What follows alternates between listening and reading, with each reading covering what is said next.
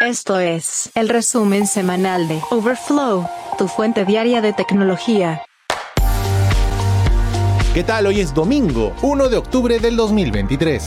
Y si te perdiste la información durante la semana, te la resumimos hoy. Esto pasó el lunes.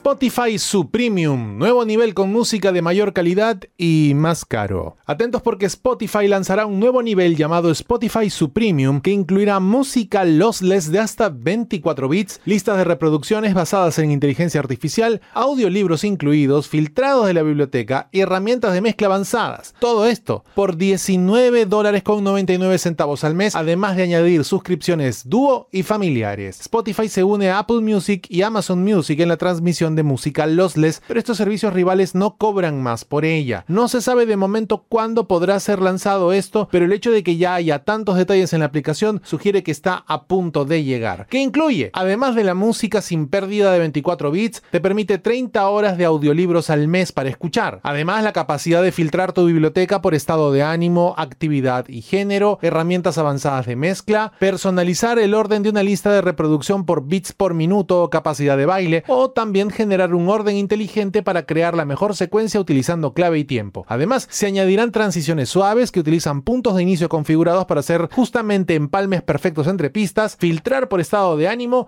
y Soundcheck te informa sobre tus hábitos de escucha y descubrirás qué mezcla de sonido es únicamente tuya. De confirmarse los rumores, Spotify Su Premium costará 20 dólares al mes y además las suscripciones dúo llegarán a 30 y 40 respectivamente.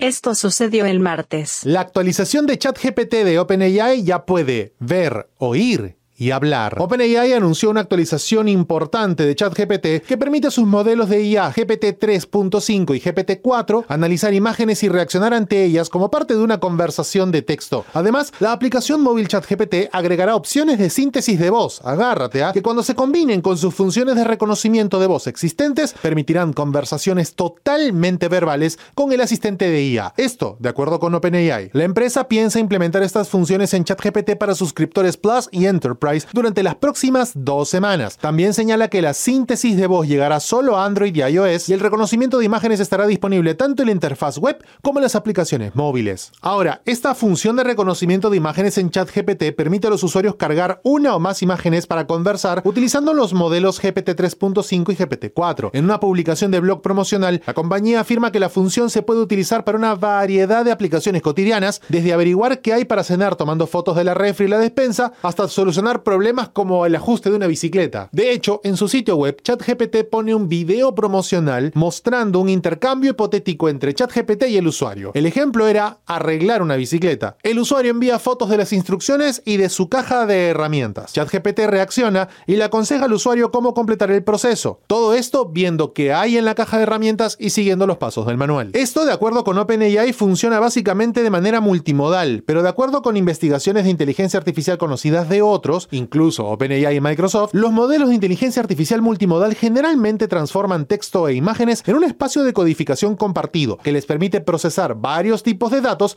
a través de la misma red neuronal. Además, en el caso del audio, la nueva función de síntesis de voz de ChatGPT permite una conversación hablada de ida y vuelta con la inteligencia artificial, impulsada por lo que OpenAI llama un nuevo modelo de texto a voz, aunque esto lleva largo tiempo con nosotros. Una vez que se implementa la función, la compañía dice que los usuarios pueden activarla al optar por conversación conversaciones de voz en la configuración de la aplicación y luego seleccionar entre cinco voces sintéticas diferentes con nombres como Juniper, Sky, Cop, Ember y Brisa. OpenAI dice que estas nuevas voces se han elaborado en colaboración con actores de doblaje profesionales.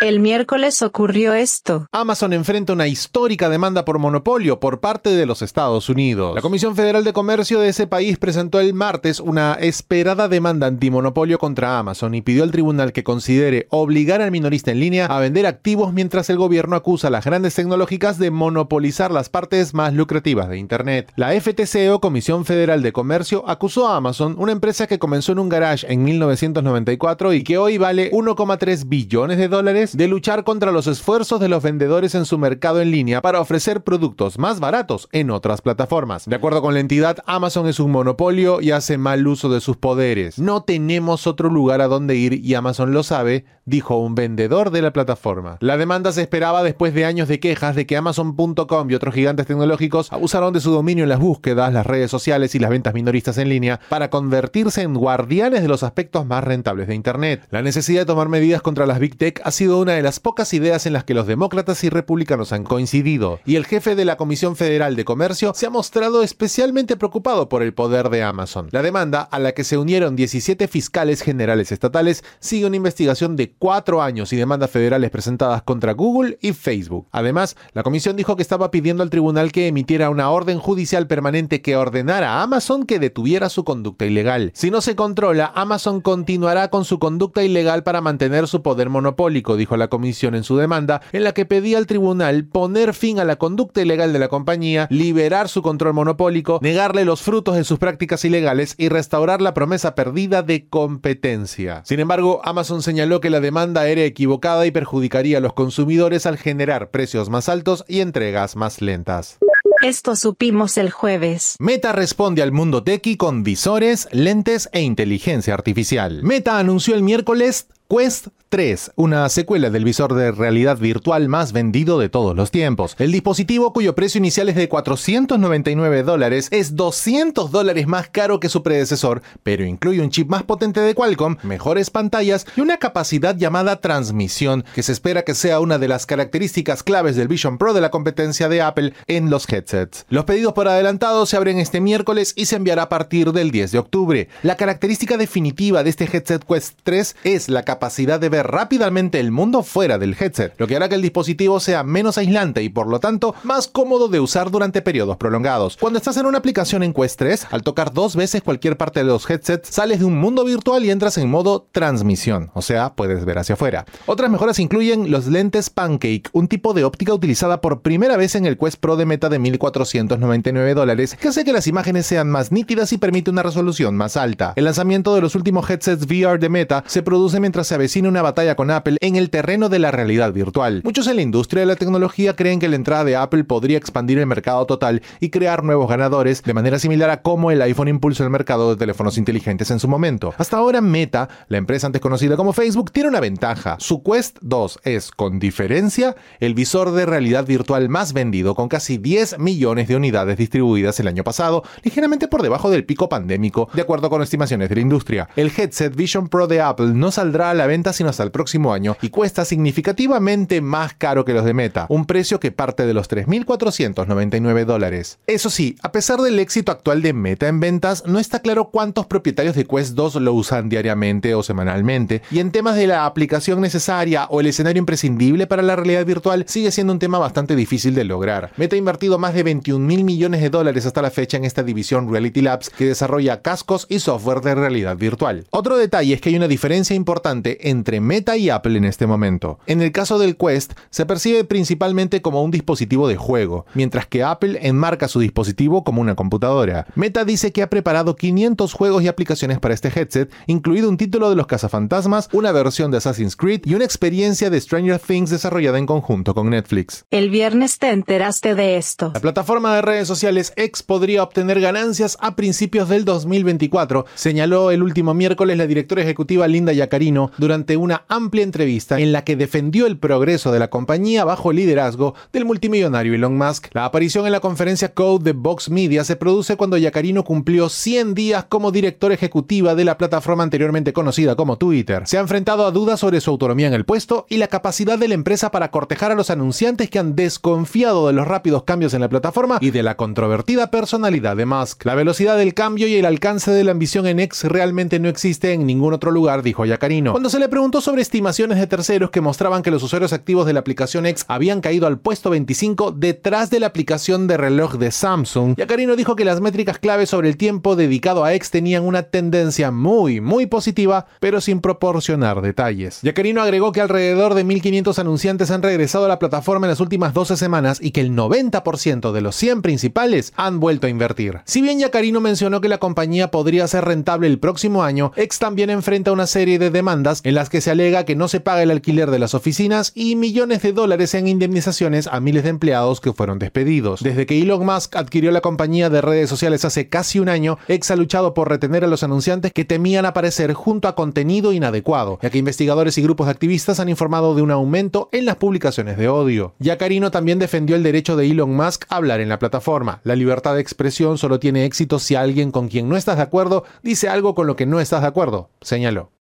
Y finalmente el sábado. OpenAI, el fabricante de ChatGPT, está en conversaciones avanzadas con el ex diseñador de Apple, Johnny Ive, y Masayoshi Son de SoftBank para construir el iPhone de la inteligencia artificial, impulsado por más de mil millones de dólares en financiación del conglomerado japonés, de acuerdo con reportes del Financial Times. Sam Altman, jefe de OpenAI, ha recurrido a la empresa Lovefrom de Ive para desarrollar el primer dispositivo de consumo del creador de ChatGPT, según el reporte. Al parecer, las conversaciones son serias, pero no se ha llegado a un acuerdo y podrían pasar varios meses antes que se anuncie formalmente una empresa. Financial Times señala que Son, Almond y IVE han discutido la creación de una compañía que aproveche el talento y tecnología de SoftBank, OpenAI y Loveform. Este reporte llegó inicialmente el martes a través de The Information que señalaban que IVE y Almond han estado discutiendo la construcción de un nuevo dispositivo de hardware de inteligencia artificial y que Son, de SoftBank, también ha estado involucrado en algunos aspectos de la conversación. Por si no lo recuerdas, Johnny Ive fue un estrecho colaborador creativo del cofundador de Apple, Steve Jobs. Pasó más de dos décadas en el gigante tecnológico y dirigió el diseño de las iMacs de color caramelo que ayudaron a Apple a resurgir de su casi muerte en la década del 90, así como el líder de diseño en el proyecto del iPhone. SoftBank ha estado buscando acuerdos en inteligencia artificial, incluso una posible inversión en OpenAI, luego de que ARM saliera con éxito a la bolsa. Al parecer, Son de SoftBank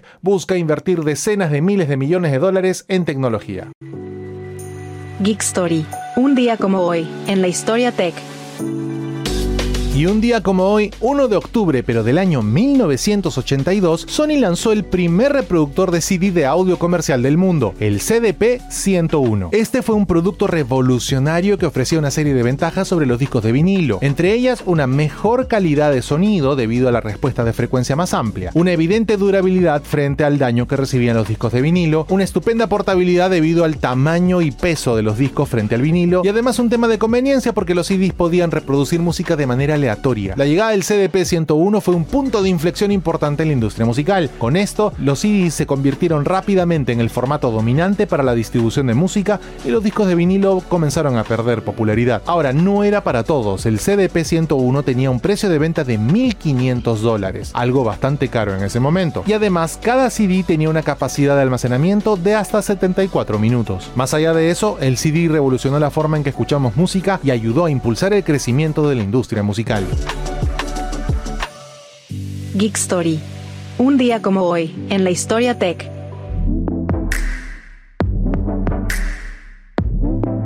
Hasta aquí el resumen semanal de Overflow de hoy domingo, 1 de octubre del 2023. Muchas gracias por acompañarnos. Recuerda suscribirte a este podcast para que a diario recibas notificaciones sobre las noticias tecnológicas más importantes del mundo. Gracias por escuchar a Overflow. Suscríbete para novedades diarias.